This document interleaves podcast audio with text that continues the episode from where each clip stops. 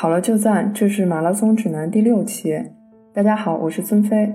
大家好，我是段威。大家好，我是石春健。在刚刚过去的这个周末，国内赛事也是热闹非凡，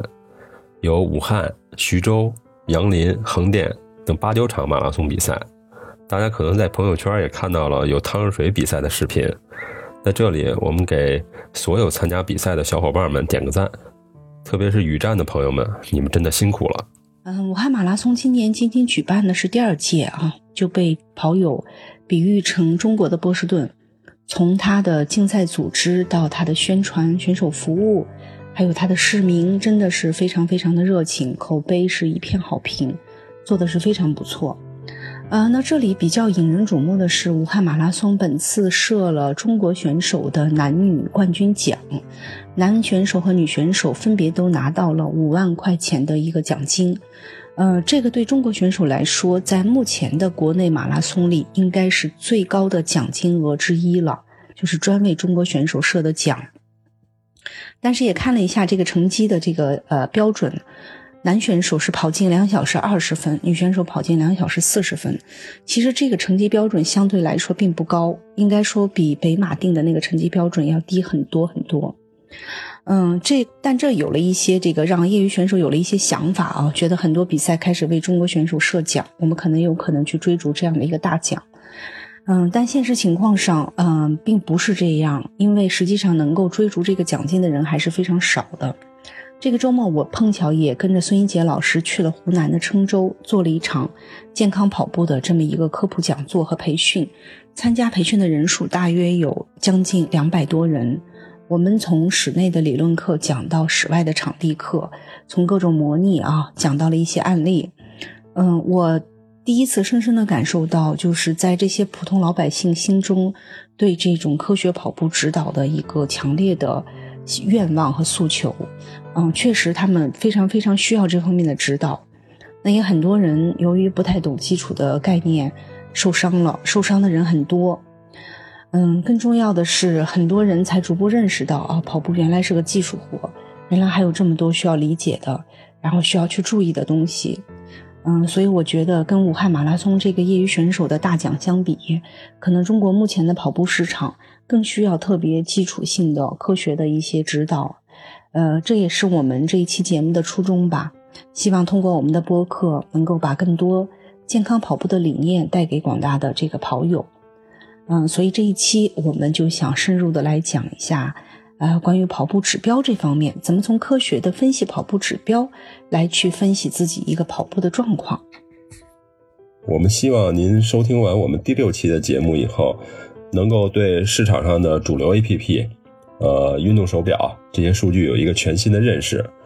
并且清楚的知道自己更应该重视哪一些关键数据。现在很多情况都是朋友圈晒一晒哈，然后呢随便的看一看数据，但是对这些数据没有一个真正的认识。呃，其实这些数据对我们制定我们的训练计划，包括我们改变训练计划。都有非常重要的指导意义。那下面我们请一姐对这些数据都是干什么的，然后怎么用，应该重视哪些数据，呃，聊一聊。一姐，嗯，我们先从最常用的跑步指标讲起吧。不管你是用的运动手表，还是一些比如说 Nike Running 啊、悦跑圈啊、咕咚啊这样一些跑步记录的 App，呃，通常我们会看到这样几类数据。第一个就是速度。那么速度呢？大部分的手表上它会显示一个配速和时速两种速度。配速就是我们跑一公里所用的时间，而时速呢是我们一小时所能跑下来的距离，叫时速。嗯，因此有人会问到这两个的差别啊。我们看的最多的，我们愿意进行经常最多比较的是配速。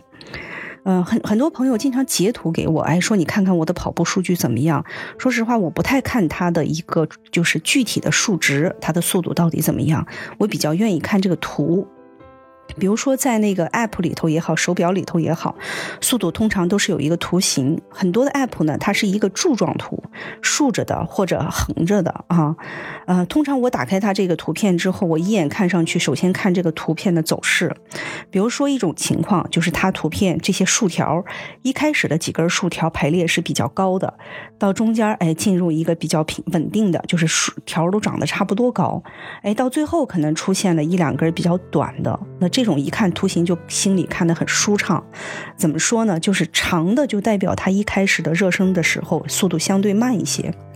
啊，中间特别平齐的时候，就说明它中间的节奏特别好。啊，不管是快还是慢的人，它中间儿哎很平，就说明它用的速度每公里是一样的，配速是一样的。到最后哎稍微变短一点的那一两根，因为它都是按照这个每公里的用时在显示这个柱子，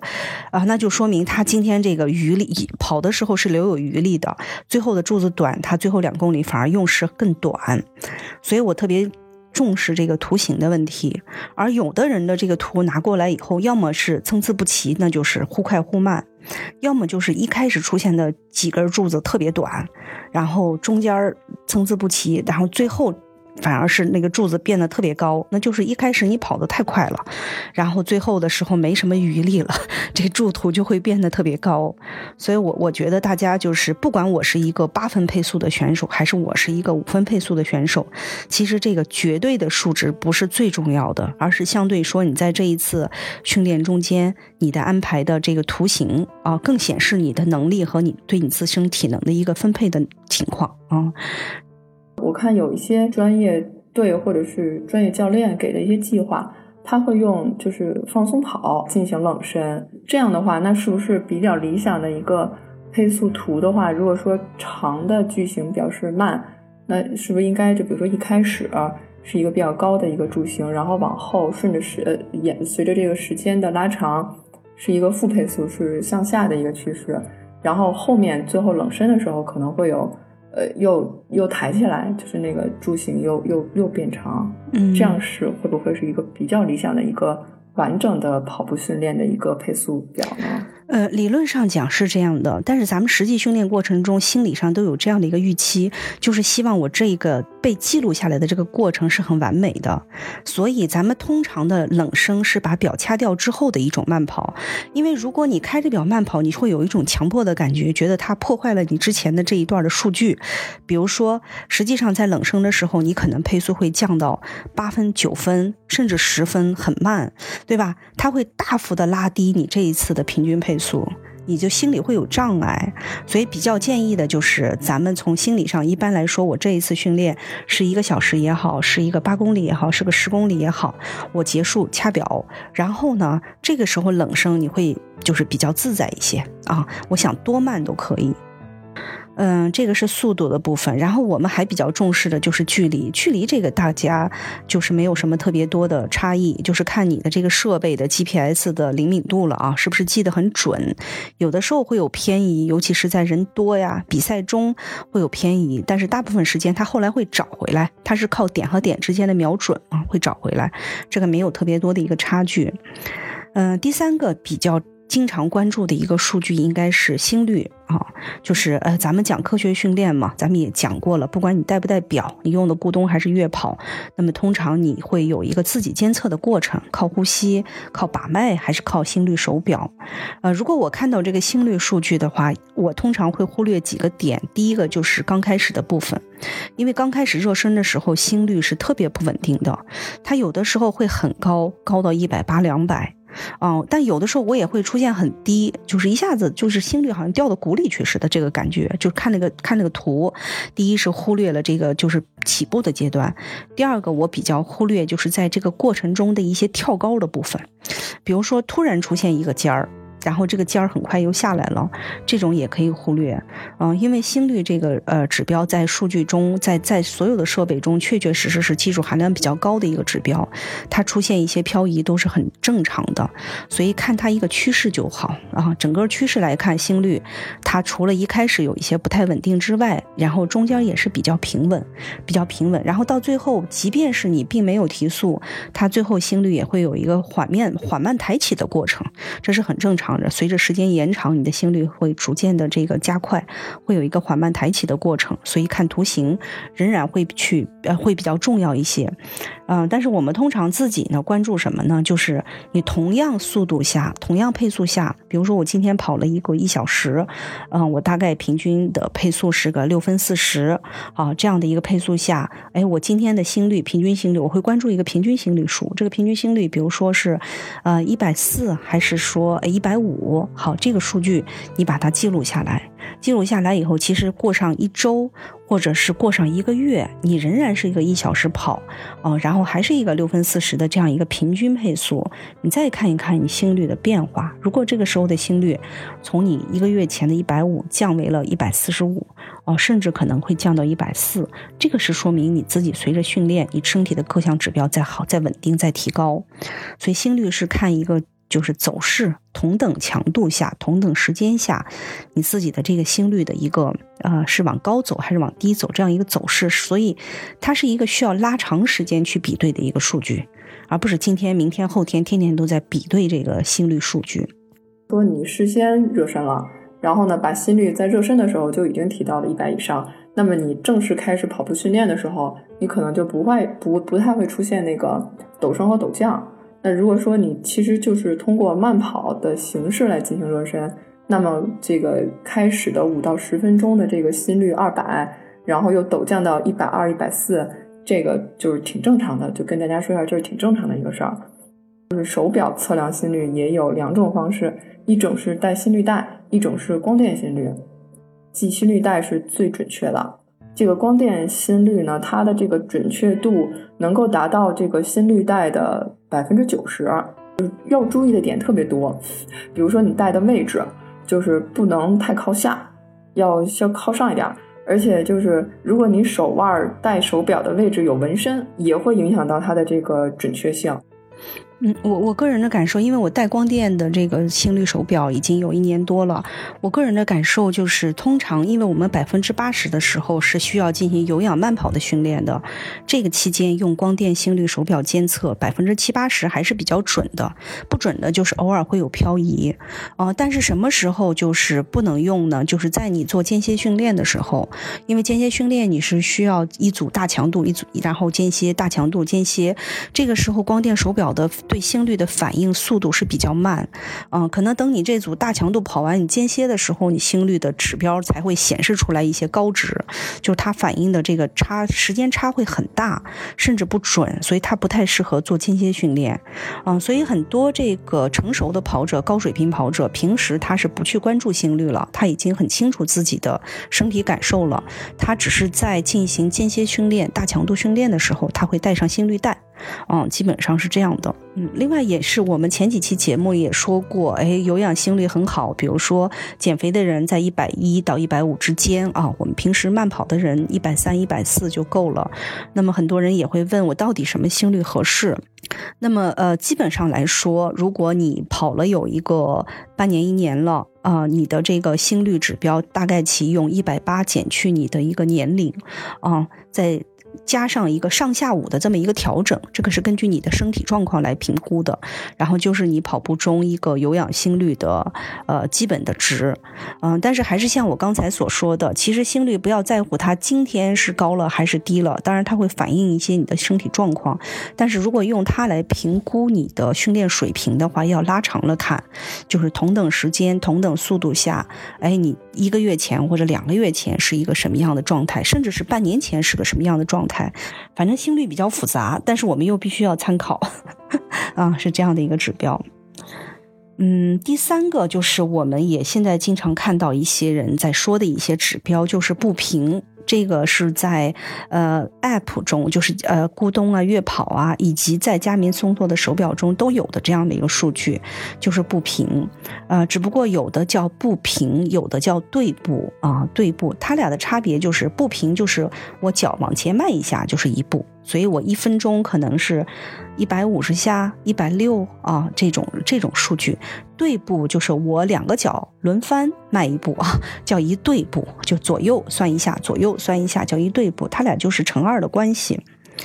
嗯，在这个步频数据中，我们前面的节目也说过，哎，男性能到一百八就已经是一个不错的步频了。当然，女性呢，因为她的这个力量的问题，单侧支撑力量要弱一些，加之女性的这个身高要稍微低一些，女性最好通过不断的去提高她的步频啊，像比如说我自己现在步频很轻松就能达到两百一十以上，通过步提高步频啊，来提升你的做工的一些效率。和一个人，他把不平数据发我的时候，我看的时候也是图形。第一，我看他一个相对的数啊，这一次是多少？嗯，不管是在 App 上还是手表上，它的步频通常是用一根曲线图来表示的。比如说，当你这个曲线就是来回折，就是一个波浪式的时候，说明你的步频是忽快忽慢的。啊，当你的步频。就是越笔直，说明你的这个步频越稳定，就是你每分钟的步数越稳定。其实这个在马拉松中就是你的节奏感，最终就是决定了你的节奏感啊。所以步频是特别重要的。呃，那么在波浪式的过程中，就是你的步频是越直越好啊。还有一个图形，有的时候你比如说用手表的时候，手表中的步频会。不是一条线会成点状，就是它是一片，然后这个点就是上上下下、上上下下，就是全是点打出来的，这就说明它的这个步频的稳定性，第一是还是比较差的，它还是呈散状。嗯，第二就是说我会看到有的人的步频曲线拿过来一看，它虽然是个点状，它也是一个由高向低向下走的这么一个趋势。哦，当看到这样的一个步频，尽管你可能说，哎，我的平均步频啊是两百。比如说，我一开始高的时候，我可能到两百一，哎，低的时候我可能到一百九，它会显示一个最高和一个最低，然后有一个平均。但如果你是呈这种散状的点状，并且呈向下走的趋势，就说明你的起步阶段你的步频太高。嗯，实际上步频也是需要一个热身。你上来就哒哒哒哒哒很快的时候，腿会很累，它需要一个热身，这是第一。第二就是说，你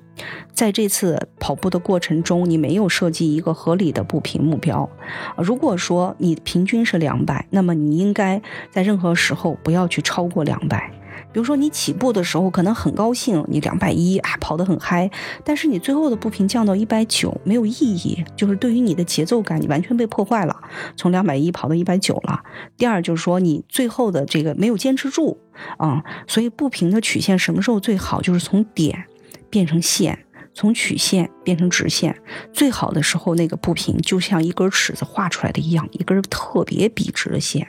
嗯，就是基本上整个过程中它的不平是一定的，所以这个图形是这样的。嗯，接下来我们还常看到的一个指标就是叫卡路里了。这个在手表中和这个 app 里头都有一个卡路里，减肥的人会特别关心。嗯，我就是在如果是在手机 app 里的卡路里，它确确确确实实只能是一个相对值，因为它根本不知道你的一些体重指标啊这些啊。如果你没有个体的数据被输入进去，它这个卡路里就完全是一个推算出来的。嗯，但在手表里不太一样，手表里就是它会让你输入你的身高、体重、年龄这一类的数据。它会在计算卡路里的时候，把这些相对的数会考虑进来。嗯，基本上还有一个数据就是时间吧。我们通常看手表的时候，哎，我跑了多久？我跑了多快？啊，我跑了多长？那么再有一些比较呃科学的重视这个科学化训练的人，哎，我这次心率是多少？哎，我大概的步频是多少？我觉得可能不管是从 App 还是从手机，这些数据都是有的。啊，都是有的，而且就是如果我们想去看，从曲曲线上啊，从数据上啊，是可以看到它的一个具体非常直观的东西的，啊，所以我们在看的时候，不仅仅是要关注它的那个具体的数字，我们要对它的这个曲线图有一个很敏感的感觉，很敏感啊，然后观察一下别人的曲线长什么样，为什么我这个曲线走势是这样的，这个基本上就能判断出来，哎，你这个呃整个体能分配是怎么样。啊，是不是一下前面太快了，还是怎么样？还有你最近的这个体能状况是怎么样？基本上前后对比，拉长时间去对比，这些基本上是能看出来的。嗯，还有一些指标不是很常用，也不是所有的这个 app 里头都能够反映出来啊，比如说不服。发明的手表的话，呃，它应该是在你带了心率带的情况下，在有一种一一部分手表里能够有步幅。但是如果当你没有带心率带的时候，它应该是没有这个步幅的数据的，就是它是比较呃差有差异的，不是所有手表都有。嗯，那么这个其实比较简单，就是你可以推算的，可以推算。比如说，哎，我今天早晨跑了一个九公里，那个就是九千米，对吧？对，就是两百一，不就是步频吗？啊，就是乘以时间，就是六十分钟嘛，乘以六十分钟，就是你在六十分钟里跑了多少步。啊，就是你多少频次嘛，迈了多少腿儿，多少下，然后用九千米去除以这个多少下，呃，除以这个数据，那么我就可以算出来说，我今天一步大概我的步幅是七十厘米左右。所以这个推算就是当你成为习惯以后，就很容易。它并不是说，哎，app 有或者没有，我基本上是可以推算出来的。所以，比如说我的数据就是这样：今天早上两二二百一十三的步频，然后六十分钟，然后用九千米除以这个数，我就是七十厘米。今天早上我的步幅大概就是个七十厘米。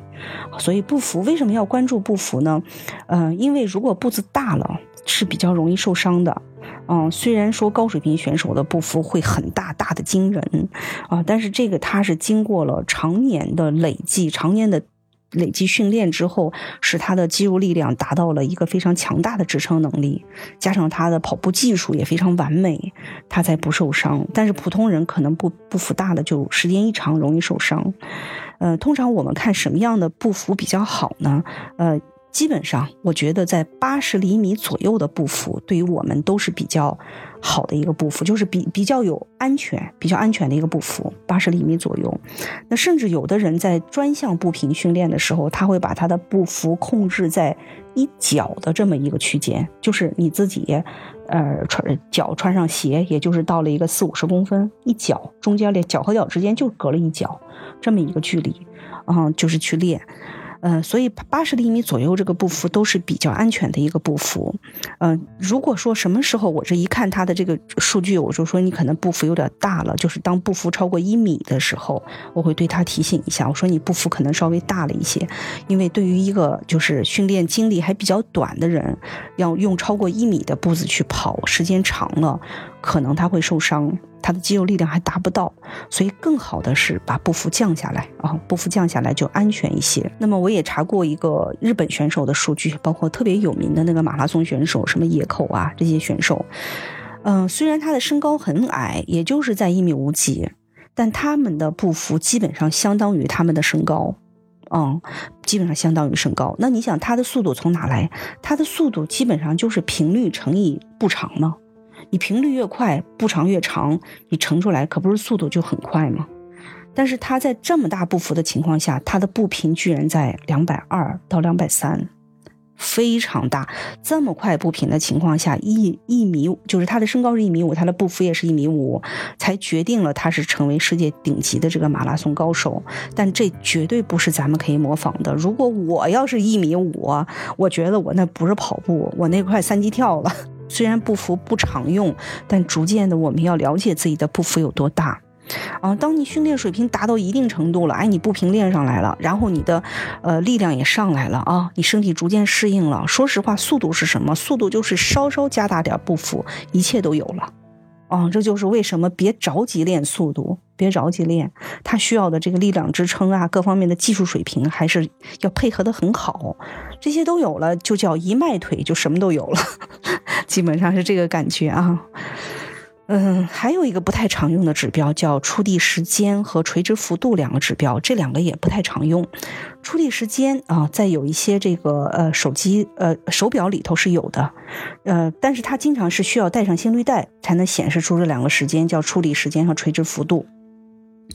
呃，当然现在也有一种鞋垫啊，那个鞋垫你穿上以后，它也能够给你初初步的测算出你的触地时间和垂直幅度。这两个指标有什么意义呢？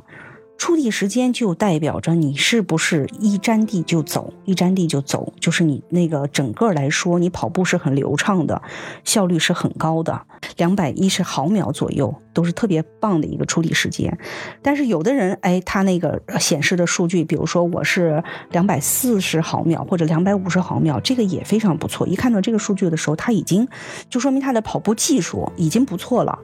呃，但是有一种人，比如说他的处理时间在三百毫秒以上，甚至三百五十毫秒，他要引起重视啊。这个是说明什么呢？说明他脚粘在地上的时间太长，啊，支撑的时间太长，就是他的效率会很低。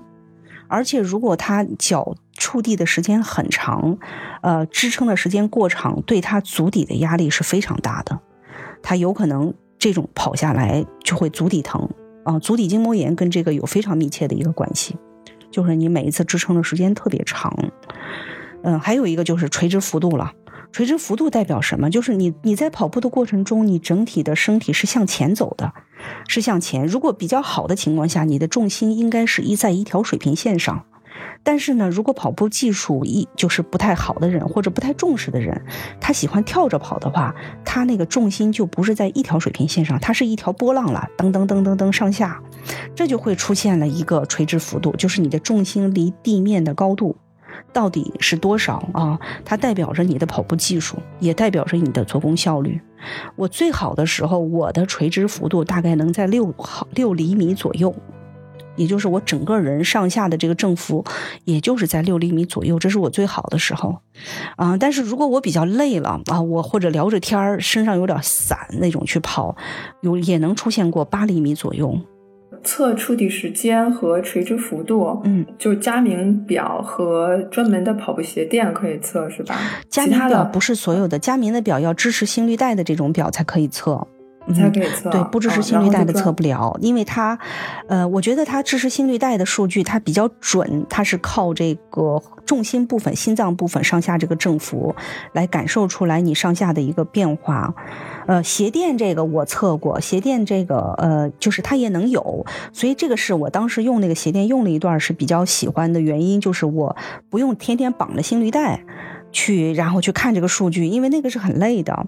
嗯，虽然有光电它是能测，但是因为光电它没有心率带，所以它就监测不了这么一个精细的动作。光电手表是没有这个数据的，没有。嗯，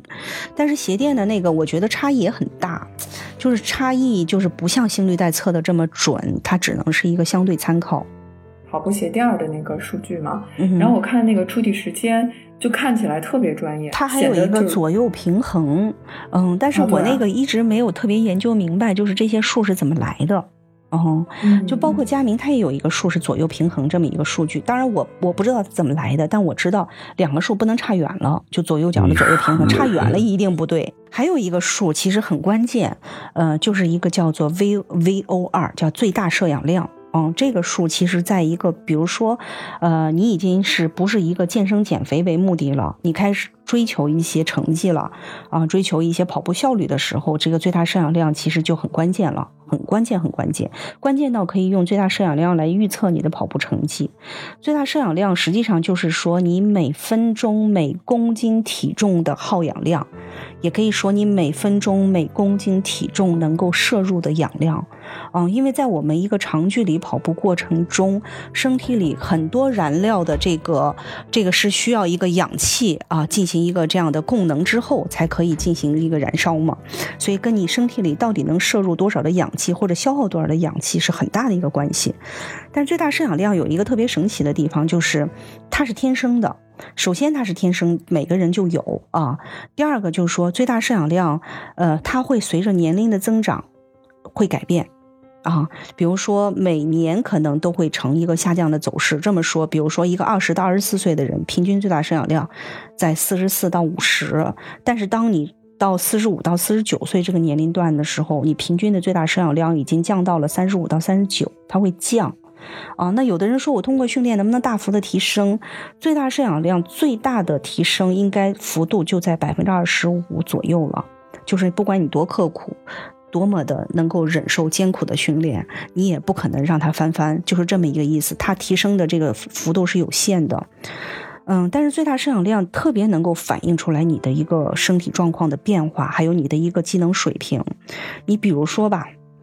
如果呃一个人最大摄氧量是五十。就是在有一些手表数据上是有的，这个也可以单独测。最大摄氧量是五十，在二十到二十四岁年龄段，这个数据就是一个特别平常的数据。但是这个五十的这个最大摄氧量拿到四十到四十四的这个年龄段，就变成了一个特别优秀的数据，特别优秀啊，它差距是很大的。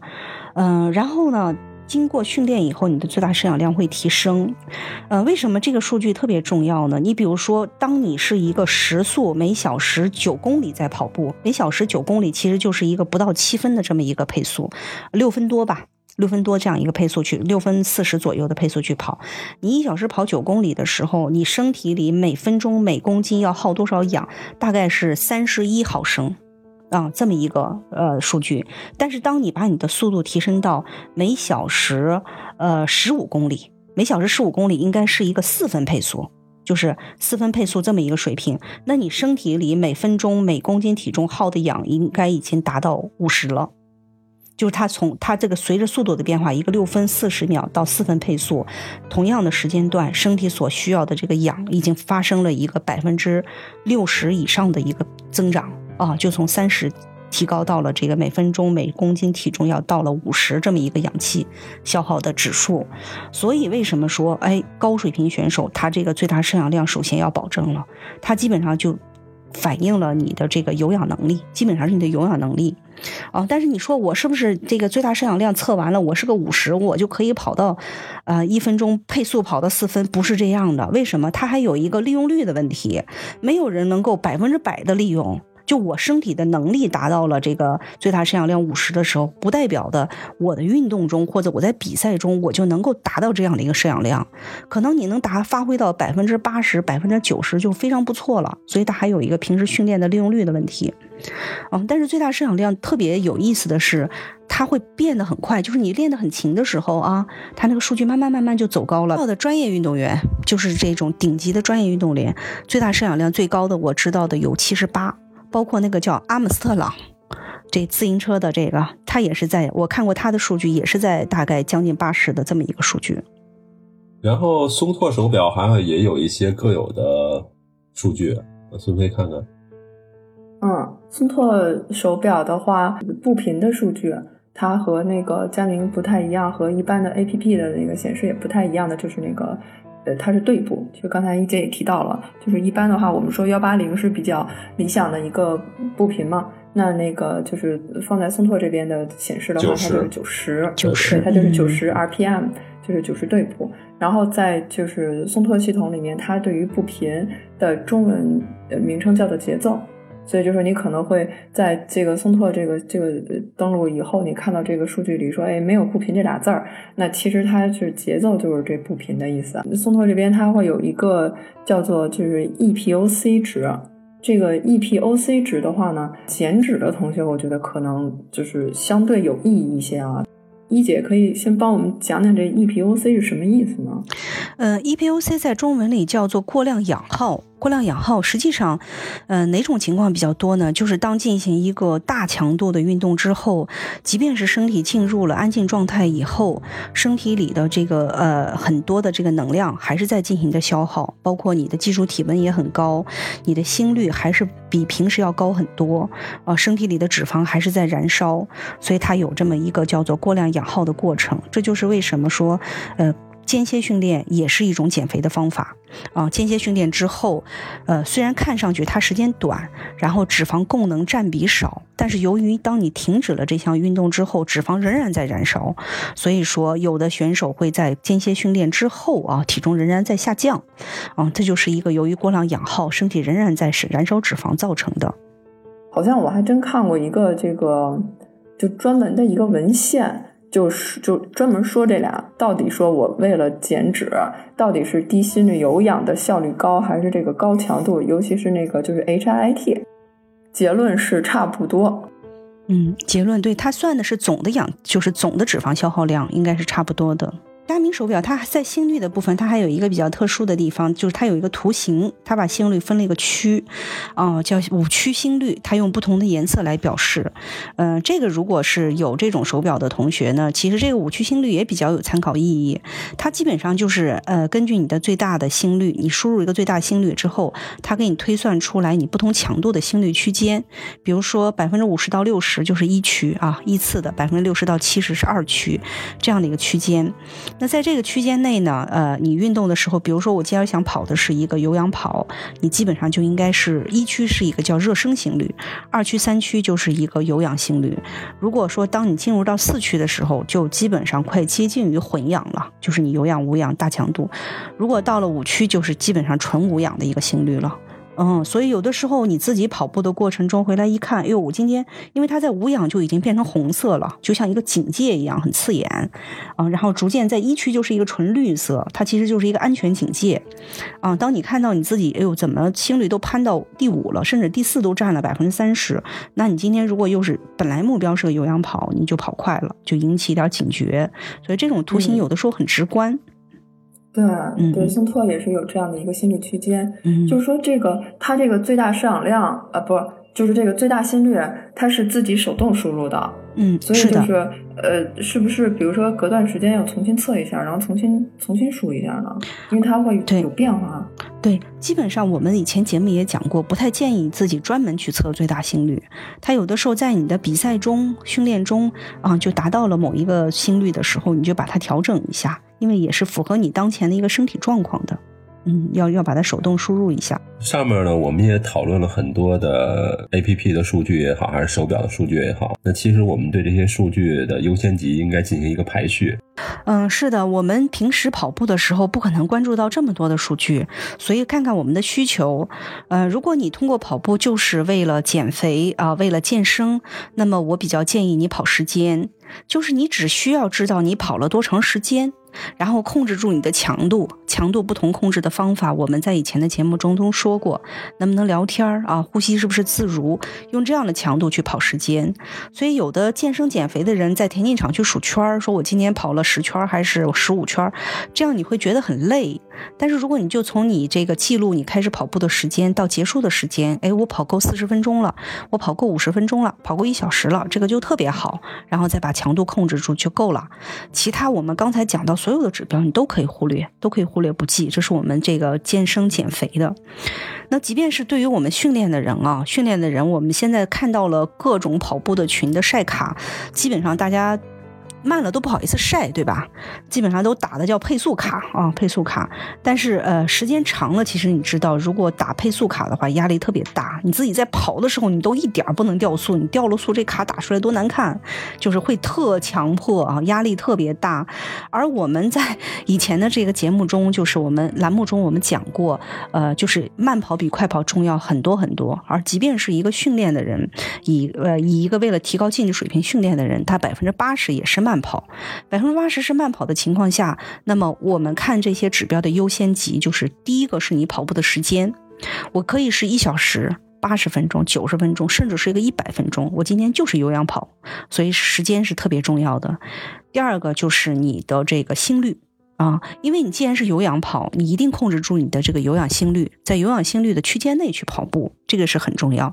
第三个就是因为你是为了提高你的一个竞技水平了，你的跑步技术就变得很重要。跑步技术一些比较直观的反应就是步频，因为这个在我们所有的手表和 App 中是最容易监测的一个技术的指标，就是步频。我现在的频率，这一周我想跑一九零频率，我想跑两而两百，我就要看我这一周是不是都是以这样的一个步频。甚至我这一次时间是不是都是以这个步频在跑？我的步频曲线跑的跑的特别漂亮。那么最后我们再去看配速，我们说到是你训练中百分之八十的这个慢跑有氧跑是要以这样的一个。呃，就是先后顺序去看。我首先跑时间，其次我控制心率，再次我注意我的技术，用步频来改进，最后才是看，哎，我同样的一个时间，同样的一个强度，我跑出了一个什么样的速度？它只是用拉长时间轴的情况下去比对一下你的这个进步情况，而不是去衡量一次绝对的配速是好还是不好。嗯，但是对于一些高水平选手啊，我已经开始要进三了，我要跑两个多小时了，这种人，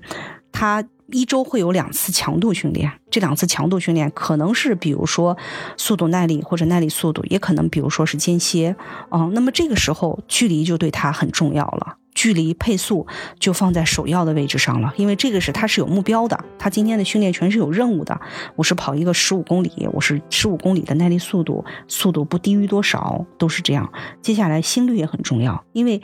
大强度的训练就讲你的心率一定要达到一个这个就是呃乳酸门槛，或者是一个百分之九十左右的这个百分之九十到九十五的间歇心率，那你的心率指标就变得很重要。你有没有达到这个目标？哦，最后再看一看，哎，你的步频在这次高强度中是怎么样？但是通常在高强度的时候，不太在意随时调整步频了，而是一个事后的一个观察，因为那个时候你的注意力就不能完全放在技术上了，你的注意力就是放在你要达到这次课的一个训练指标、训练目的为首，所以就是配速啊、距离啊、心率啊就变得非常重要。我觉得基本上是这样三类。但我们大多数时候，可能我们是属于第一类和第二类的。大多数时候。哦，要就是要忽略距离、忽略配速的这么一个训练，是大多数时候的。作为对朋友们的感谢，我们本期将送出十本书，书名为《躯干跑步法》，希望它能够对大家的跑步技术提高有所帮助。参与方法也很简单，就是在微信平台给我们留言，并留下您的邮寄地址和联系电话，我们将在所有参与者中挑选出十名获奖听众。给大家免费邮寄过去。当然，如果没有中奖，大家也不要气馁。我们在后面的活动中还会有运动装备等奖品提供，大家的参与频率将会被记录，将作为我们今后评奖的依据。谢谢大家的热心收听。我们的微信订阅号是“马拉松指南播客”这七个字，请大家留言参与，谢谢。